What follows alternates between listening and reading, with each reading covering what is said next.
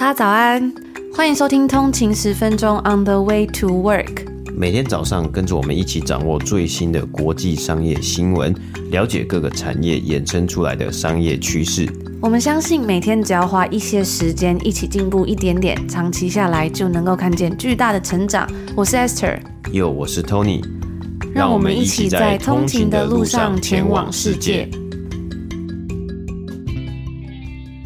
安，今天是九月八号，星期五，欢迎回来通勤十分钟。大家早安。今天呢，又来到一个礼拜的最后一个工作日啦。每到礼拜五的时候呢，就会觉得心情特别好，哎，非常开心呢。今天星期五又可以跟大家度过一个美好的早晨。在昨天呢，我们有分享了我最近很喜欢的一本书，叫做《松绑你的完美主义》的一个好书分享，心得分享。然后这本书呢，也是我们在这一个月就是订阅付费的通勤族呢，我们要抽出十本送给订阅付费通勤。族的一个福利好书，所以如果你已经开启订阅付费的话，记得赶快加入我们的 Slack 专属群组，然后一起参加这个抽奖。只要分享说什么事可以令你放松，就可以参加这次的抽奖活动喽。那这本书呢，我觉得内容啊真的是对我非常的有帮助，我也很喜欢的一本书，所以呃也会也非常欢迎大家，如果还没有听昨天那一集的话，可以记得去收听一下。现在在 Apple Podcast 还有两个礼拜的免费收听哦。那说到这个好书分享呢，不知道大家会不会觉得，嗯，每次在选书的时候会遇到一些问题，或在想看书的时候啊，可能每次走进书店啊，都会发现书店的排行榜书籍重复率都很高，或者是呢，想看书的时候不知道从哪里找起，好不容易拿起书来读，又总是觉得读得太慢，没有耐心看完一整本，又或者是平时工作比较忙，生活琐事很多，所以总是找不到一段时间来好好读书吗？如何选到真正有价值的好书啊？其实一直。以来都是一个难题。那现在大家不需要担心啦，因为在九月份呢，我们的通勤讲座就是我们首度要举办线上版的通勤读书会，用短短的一个半小时呢，就能够吸收并了解影响我们人生最重要的七本书。相信这些带给我们无价帮助的书籍们呢，也能够带给你许多的收获。那自从频道成立以来啊，其实我们分享了无数本的好书，跟大家共同学习，互相成长。从自我成长啊、心理知识、金融知识的书籍，到各类的小说，还有有关于工作效率等等的，包罗万象。我们希望透过这个通勤读书会呢，让大家可以有个管道找到优质的好书，并且与大家交流读书的心得。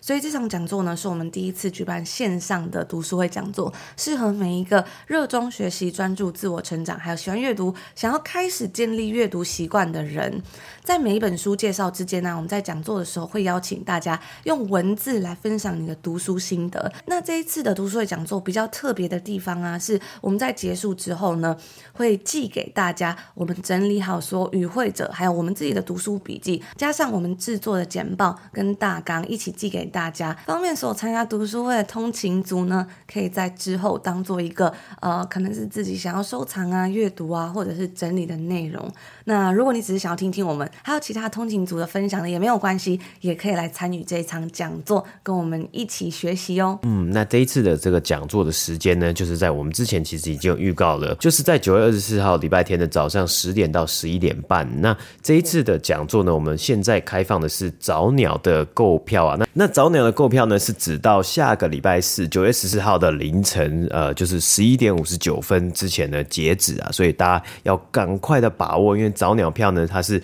有限时，然后也有限量的。如果售完呢，就是售完为止啊。那除了这个早鸟票之外呢，我们其实一直以来呢，也都有给我们有订阅的通勤族呢一个福利啊，就是你如果购买单次票的话呢，你是可以享有六折的优惠啊。所以如果呢你想要参加讲座，然后你也想要呢在礼拜二到礼拜四呢，其实要深入的更了解更多的商业新闻啊，还有好书啊、阅读分享啊等等的的话呢，也欢迎加入我们通有订阅通勤族行列。那除了订阅，用通勤族可以享有六折的优惠之外呢，如果你是年付费订阅的呃通勤族的话呢，你也可以在我们今年的下半年，我们今年是到九月已经举办了三场讲座，可以在今年下半年每个月的主题之系列讲座之中呢，选一场讲座呢来可以免费参加，这是非常划算、非常优惠的一个福利啊。那你如果之前呢已经参加过，就是选择免费参加过商业新闻一零一，还有商业新闻一零二的话呢，是呃接下来就没有办法使用。但如果你还没有使用的话呢，就也欢迎呢，你如果想要使用的话，也可以使用啊。那接下来我们在十月、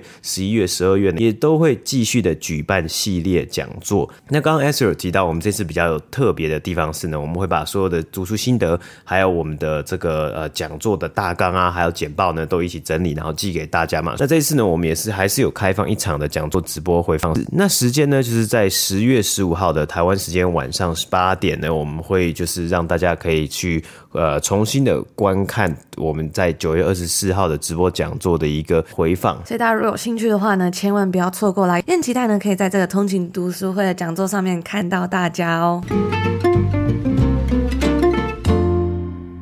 三的时候呢，我们在 EP 一百六十四这集有跟大家分享到最新的就业报告嘛。那时候我们就提到了薪资增长的幅度以及公司给的总体福利呢，在今年第二季度都有放缓减少的迹象。原因呢，是因为劳动力的供需几乎已经逐渐平衡了。回想到在疫情期间呢、许多公司大肆招人的日子，就觉得好像过了很久很久一样。当景气好的时候呢，公司疯狂招人，增加新的职位。在那个时候啊，IPO 市场也是一片融景。动不动就是那间公司有融资成功，可以拿到更高的薪水跟福利嘛。那在这样的时机，求职者通常都能够去谈到更好的薪水以及更好的福利，像是可以呃有一些额外的带薪假之类的。那最近呢，有很多回到办公室工作的新闻，也引起了许多员工们的反弹。像是脸书的母公司 Meta 之前呢，就开始规定员工一个礼拜要回到办公室三天的政策，在本周二终于开始生效啦。那 Meta 他们今年六月的时候呢，就跟大家说，哎，要准备回来上班喽。该公司的发言人在星期二的时候，在一份声明之中表示，他们相信未来这种 distributed work 就是分布式办公呢，也就是区别于办公室办公，员工所在的位置不是重点工作，透过网络而连接在一起的这样的方式，会继续发挥重要的作用。特别是随着我们的科技不断的进步，所以目前呢，在短期内，我们的重点是为这些回到办公室上班的员工提供强大的、有价值的体验。我们也很认真的在考虑。未来要投资更多在远端工作的部分。那看到这边呢，我觉得哇。这个发言人呢，真的是非常的会说话。因为通常公司如果叫大家回去上班呢，员工都是比较不愿意的嘛。尤其是已经几年了，大家也逐渐习惯在家工作。有的人呢，甚至都搬离公司附近了。那我就有听到蛮多例子是，呃，有的人为了省房租啊，或者当时疫情的时候呢，公司看起来好像很弹性，会远距上班很久，我就直接去郊区买房子了。我听过呢，像我们在多伦多的市区嘛，那。呃，就有听过有的人呢，买到 Niagara Falls 附近尼加拉瀑布那边的房子。就真的还隔蛮远的。那现在回去上班呢，势必就要搭比较久的时间通勤嘛。要搭火车或者是要呃开车进市区。那如果公司没有提供停车的地方的话，那停车费呢也会是一个考量了。所以就觉得呢，看到这边呢、这个 Meta 的发言人真的非常的会说话。因为呢，之前其实亚马逊就引起了很大的反弹，就是比较强硬的要求大家回到公司上班。但是呢，Meta 的这个发言人在这边呢，我觉得他其实算是有一点点，也不是温水煮青蛙啦，反而。是呃，比较像是跟大家说，我们其实还是有在考量之后要认真的来做这种远距上班，但是呢，现在还是呃可能要回到公司上班一些时间，所以就让大家好像没有完全浇熄希望，但是呢，又真的还是要回去公司上班，就是好像有讲跟没有讲差不多，但听起来就比较舒服的感觉。那在今年，那在二零二一年六月的时候，当时啊，Meta 他们第一次宣布要将远距工作的政策扩展到所有的全职员工身上，在疫情的第第一年的时候呢，该公司的 CEO Mark Zuckerberg 就表示说，优秀的工作在任何地方都可以完成。我对于大规模远端工作是非常乐观的，特别是随着视讯跟虚拟实境的技术正在不断的进步。那当时我们也知道，那时候呢，其实祖克伯呢是很想要进军到这个虚拟实境的嘛。但是呢，自从那时候开始啊，其他的科技巨头们，像是 Amazon、亚马逊、Google 的母公司 Alphabet 都开始撤销他们在之前的远距工作证政策，呼吁员工至少每个礼拜呢一定要进公司办公三天，不然呢可能就要面临各种后果。虽然员工有权不同意公司让他们重返办公室的决定，并提出批评，但是依然也无法不去遵守这样子的一个政策。甚至啊，在 Amazon 有一些员工，他们还被要求说，如果你想要保住现在的职位的话呢，就必须要转调到其他的州。而有些员工呢，比起保住原本的工作，他宁愿选择辞职。毕竟啊，要调到其他的州去上班，可不是一件小事诶。如果你还有家庭啊，或者是你有买房的话，那就更是麻烦了。你可能要选择卖房，或者是要跨州大搬家，甚至是有小朋友的话呢，那他的学校怎么办？他是不是要转学了？所以现在的状况呢，其实跟疫情的时候啊，那种薪水大礼包的时期真的不太一样了。有一些 Amazon 的员工呢，就在 Reddit 的论坛啊，还有 Blind 这个论坛上面发文讨论他们的合法权益到底是什么。比方说呢，那些在十二个月以前被聘用的员工，他们到底有没有需要去遵守这一个新的回办公室的政策？因为他们那个时候啊，应该算是 Virtual Employee 才对，或者是说呢，公司到底能不能合法的逼他们回不去办公室上班？那早在今年五月份的时候啊，就有数百名的 Amazon 员工出走。罢工抗议公司的这个政策，而后来呢，公司就开始向员工表示，他们正在追踪大家的出席状况。那在五月份的罢工上面啊，当时的组织者呢就表示说，有超过一千名的员工都一起参加了这场活动。但是呢，Amazon 则表示这个数字是有问题的，应该只有三百个人参加而已吧。不过呢，这样听起来啊，目前 Amazon 的劳资关系或者说呃他们雇主以及员工之间的这个 tension 呢，感觉好像蛮紧张、蛮糟糕的。那今年呢是脸书母公司 Meta 的效率年嘛，就是 Year of Efficiency。之前在三月份的时候呢，Mark Zuckerberg 就在他的部落格贴文上面有表示说，他计划要在做完公司内部分析之后呢，来更新公司的政策。那这个内部的分析呢，就是去计算说，到底什么样的工作模式是工程师他可以做更多工作的。他说啊，他们早期的绩效分析数据是显示出那些实体上班，然后再转成远距工工作的人，或者是一直都是保持实体上班的工程师，是比那些一直远距工作的工程师绩效还来得更好的。那另外呢，他还有说到啊，在这个分析之中也显示出，那些刚加入公司就跟其他的同事一起实体工作上班至少三天的人呢，也会比完全远距工作的人表现还要来得更好。所以呢，从他今年的这个 Year of Efficiency 啊，然后到他在这个部落格上面的透露啊，其实就不难发现呢，他其实已经慢慢在把这个风向转为。说希望大家回去上班了，那我觉得有时候其实也蛮好玩的。那时候我记得一开始呃疫情的时候，慢慢就是只能在家上班的时候呢，有非常多的公司就说啊，就是远距上班很多好处啊等等的。然后到现在呢，却是整个慢慢风向的大转变，然后甚至是像 Amazon 这样子，好像有种硬逼员工要回去上班的感觉，觉得也蛮有趣的。就在今天跟大家稍微分享一下。那也欢迎通勤族可以跟我们分享你现在的工作呢，嗯，可不可以远距上班？我知道在台湾呢，好像远距上班班的选项可能比较少，可能还是一些比较是外商公司才会有这种远距上班的模式。那不知道大家在一般上班的时候呢，可不可以自由去选择？比如说，虽然可能没有办法每天啦，或者是三天，但是如果一两天的话，是不是有办法的呢？因为其实我记得，其实，在疫情之前呢，在加拿大呢，其实也有很多的公司，它就有开放你可以远距上班。当然，可能没有像疫情的时候这么好，就是可以天天啊，或者像现在可能呃三天两天。但是那时候呢，可能就是有一些可能你比较身体不舒服啊，或者是什么的时候，你是可以说你想要在家里上班这样子。今天的每日鼓励的内容呢，我想要来分享的是昨天九月七号的公司，因为觉得这间公司呢非常的特别，然后大家如果认识这间公司的话呢，应该也蛮有趣的。它叫做 ADP，全名叫做 Automatic Data Processing Inc。如果我们用中文直翻的话，这里应该叫做呃数据自动数据处理公司。那其实啊，如果有在关注美国经济状况还有股市的通灵族呢，应该对 ADP 这三个英文字不陌生嘛？因为啊，在美国劳工局在每个月的第一个礼拜五公布就业报告的前两天，ADP 这间公司也会公布他们自己呢，对于私人企业，也就是扣除自雇者 （self-employed） 或者是政府雇员啊，就政府的员工、公务人员的就业报告。那这个东西呢，就叫做 ADP 的 Employment Report。而通常啊，这个数字呢，就这个报告里面的数字还有趋势啊，会和美国政府劳工局他们所公布的趋势呢，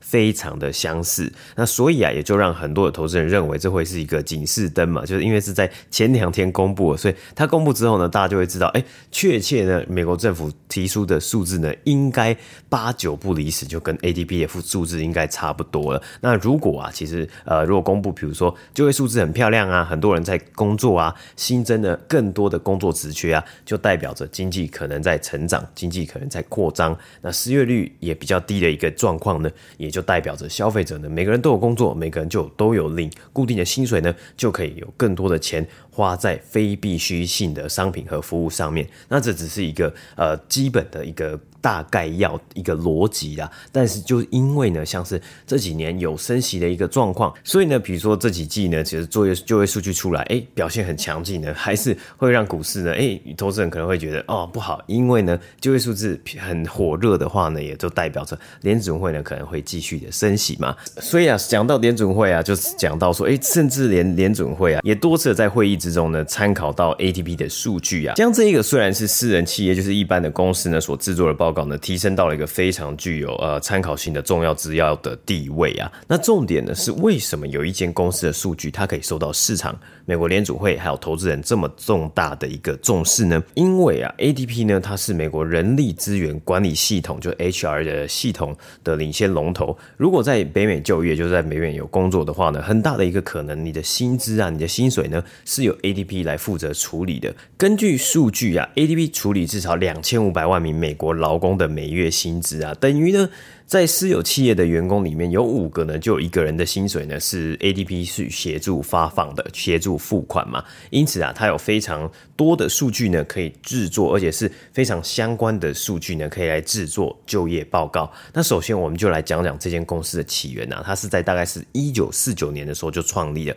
非常非常早啊。它目前算是一间科技公司，可是它成立的时间呢，真的算是可能是在 IBM 之类的等级啊。因此啊，这个成立的年份呢，大大概就是跟着电脑呢一起发展起来的。创办人呢起初成立 ADP 的商业模式啊，其实就是服务其他的小型公司，可能是人数五十人以下，甚至是人数十人以下的公司，来处理这些公司他们的薪资事宜啊。因为在那个年代呢，没有科技。没有个人电脑，没有任何的技术呢，可以好好的去处理这些事情嘛。像我们现在这个年代，有很多的可能软体啊，很多的服务啊，是非常方便快速的嘛。所以啊。一切呢都需要使用人工一个一个去处理付薪水这样子的一个 task 啊，不管如何啊，只要有员工的公司呢，就需要好好的面对发薪水这件事情嘛。那用人工呢一个一个处理也非常的费时，所以就让 ADP 呢有成长的空间呐，他们可以找到更多的客户。那随后呢，他们也开始借由收购其他小型的这种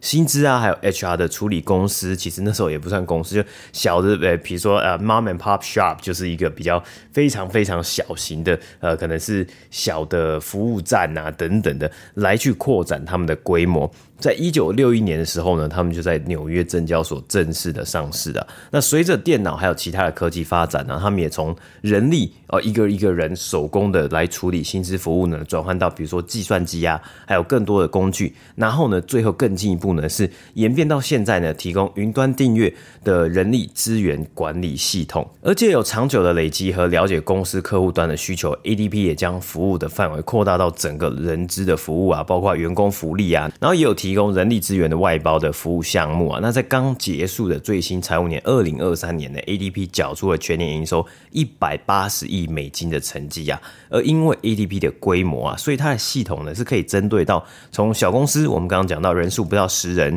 人数不到五十人，到中型公司，比如说 mid market 的呃，这公司人数超过五十人，甚至超过一百人到一千人，甚至到大型企业。员工人数超过一千人，甚至是拥有跨国据点的集团呢，都可以是他们的客户。所以它整体的市场呢，非常非常的庞大。再加上超过九十趴的 retention rate，客户的续留率呢，也让 ADP 呢拥有十足的竞争优势。那也因为啊。人资 human resource 还要支付薪水，我觉得支付薪水啊这件事情真的是一个很复杂，而且呢，你需要很精准的执行的事情，你不能少发一块薪水，也不能多发一块薪水，而且你在发薪日的呃说好什么时候呢，你就一定要发薪水。再加上我们之前有讲过，在北美这里也是两个礼拜发一次薪水啊，所以这发薪水的频率啊非常非常的高啊。那处理呢，你一定要及时的处理，不然你很容易就会焦头烂额了嘛。所以一般公司呢也不会三番。两头想要更换系统，因此啊，他们的客户循环还有客户的生命周期啊，基本上都是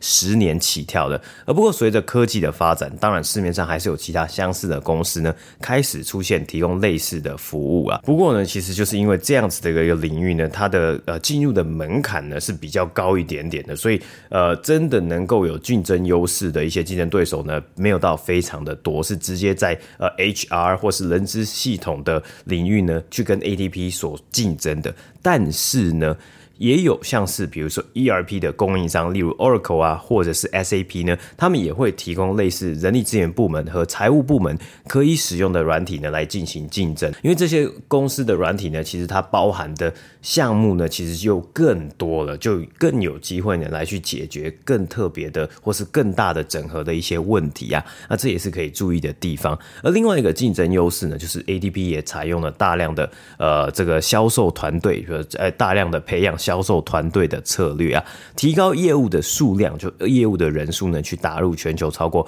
一百四十个国家的市场啊。积极的销售团队呢，也是 ATP 可以推动他们销售成长的主因之一啊。也包括像是其实在两千年初期的时候，ADP 在全球的市场的一个布局呢，还是没有到这么的明显的。但透过呢积极的扩张呢，他们才有机会呢，慢慢的成长，打入呢全球国际不同的市场啊，不只是呃美国的市场，或是加拿大市场，甚至是。呃，欧洲的市场呢，他们也希望可以打到不同的、更多的国家，可以拓展他们的市占率以及拓展他们的潜在市场嘛。除此之外，我觉得另外一个蛮有趣的事情啊，就是因为 ADP 它是需要协助发薪水的嘛，所以基本上呢，他们都会拿客户的钱，就是他们会把客户的钱先拿在手里，或是他应该是会先预先呢跟客户拿可能一大笔的资金呢，然后好让他们可能每两个礼拜呢就发薪水，因为通常啊，如果呃这个常理来说。如果你今天你协助请 ATP 帮你付钱付薪水，你不可能发薪日才把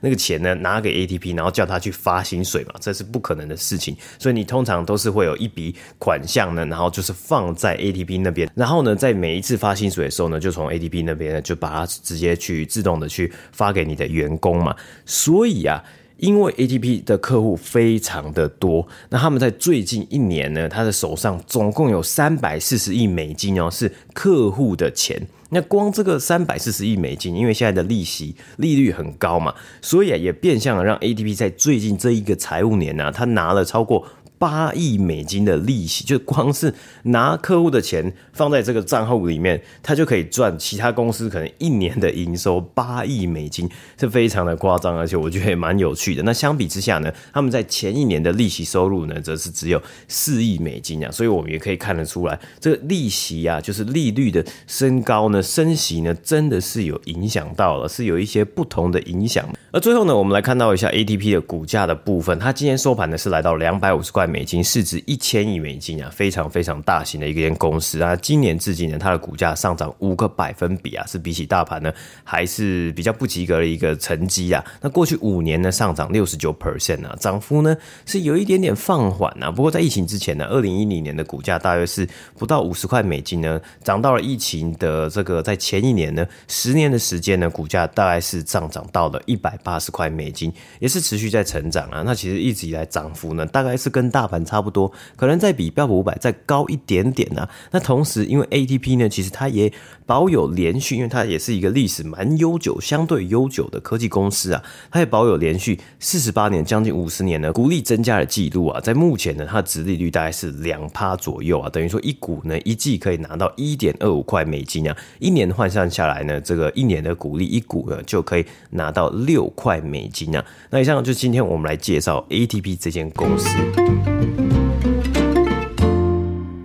以上呢就是我们今天九月八号星期五要跟大家分享的所有内容啦，非常开心呢，在今天的这个大约半小时的时间里面，可以跟大家一起度过这段时光。嗯，那最近呢，之前在这个呃我们的 IG 上面呢，有跟大家分享，最近买了还蛮多书的嘛，因为最近好像有好几个呃电子书的平台啊，或是买书的平台呢，都有在做折扣，都有在做促销嘛。啊，我最近呢就是买了一本我之前其实有在节目上跟大家分享的一本。本书哎，是今年才刚出版的那，它是由传奇的葛莱美制作人 Rick Rubin 呢所写的。那它的英文的这书名叫做《The Creative Act》A Way of Being，它的中文的书呢是叫做《创造》，它的翻译叫做《创造力的修行》。那我很难，就是很难得，很少很少呢，我会在这个节目上面讲一些比较负面的评论啊。但是呢，我自己的个人的心得呢，是我看了这本书之后啊，我是买，我是先买中文的电子书，